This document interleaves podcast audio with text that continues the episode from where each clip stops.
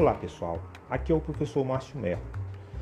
É, hoje falaremos sobre o ativo, que se com base no Manual de Contabilidade Societária da Fundação Instituto de Pesquisas Contábeis, Atuariais e Financeiras. Bom, o benefício econômico futuro embutido em um ativo é o seu potencial em contribuir direta ou indiretamente para o fluxo de caixa ou equivalente de caixa para a entidade. Tal potencial poderá ser produtivo quando o recurso for parte integrante das atividades operacionais da entidade. Poderá também ser a forma de conversibilidade em caixa ou equivalente de caixa, ou poderá ainda ser capaz de reduzir as saídas de caixas, como no caso de um processo industrial alternativo que reduza os custos de produção.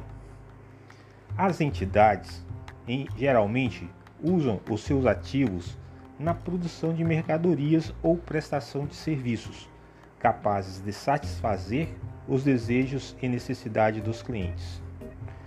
Tendo em vista que essas mercadorias ou serviços podem atender a seus desejos ou necessidades, os clientes se dispõem a pagar por eles e contribuir assim para o fluxo de caixa da entidade. Os benefícios econômicos futuros de um ativo podem fluir para a entidade de diversas maneiras. Por exemplo, um ativo pode ser usado isoladamente ou em conjunto com outros ativos na produção de mercadorias e serviços a serem vendidos pela entidade, também podem ser trocar, podem ser trocados por outros ativos, usado para liquidar um passivo ou distribuídos aos proprietários da entidade.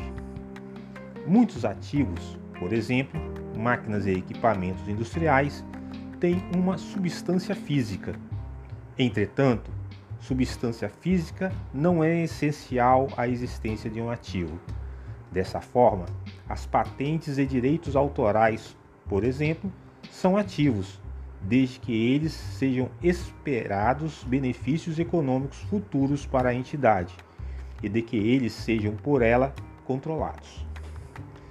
Muitos ativos, por exemplo, contas a receber e imóveis, estão ligados a direitos legais, inclusive o direito de propriedade. Ao determinar a existência de um ativo, o direito de propriedade não é essencial. Assim, por exemplo, um imóvel objeto de arrendamento é um ativo, desde que a entidade controle os benefícios econômicos provenientes da propriedade. Embora a capacidade de uma entidade de controlar os benefícios econômicos normalmente seja proveniente da existência de direitos legais, um item que pode satisfazer a definição de um ativo mesmo quando não há controle legal. Por exemplo, o know-how obtido por meio de uma atividade de desenvolvimento de produto pode atender à definição de ativo, quando, mantendo o know-how em segredo, a entidade controla os benefícios econômicos provenientes desse ativo. Os ativos de uma entidade resultam de transações passadas ou outros eventos passados. As entidades normalmente obtêm ativos comprando-os ou produzindo-os, mas outras transações ou eventos podem gerar ativos. Por exemplo, um imóvel recebido do governo como parte de um programa para fomentar o crescimento econômico da região onde se localiza a entidade ou a descoberta de jazidas minerais transações ou eventos previstos, previstos para ocorrer no futuro não podem resultar por si mesmo no recebimento de ativos. Por isso, por exemplo, a intenção de adquirir estoques não atende por si só à definição de um ativo. Há uma forte associação entre incorrer em gastos e gerar ativos, mas ambas as necessidades não necessariamente coincidem entre si. Assim, o fato de uma entidade ter incorridos num gasto pode fornecer evidências de sua busca para futuros benefícios econômicos. mas não é prova conclusiva de que a definição de ativo tenha sido obtida.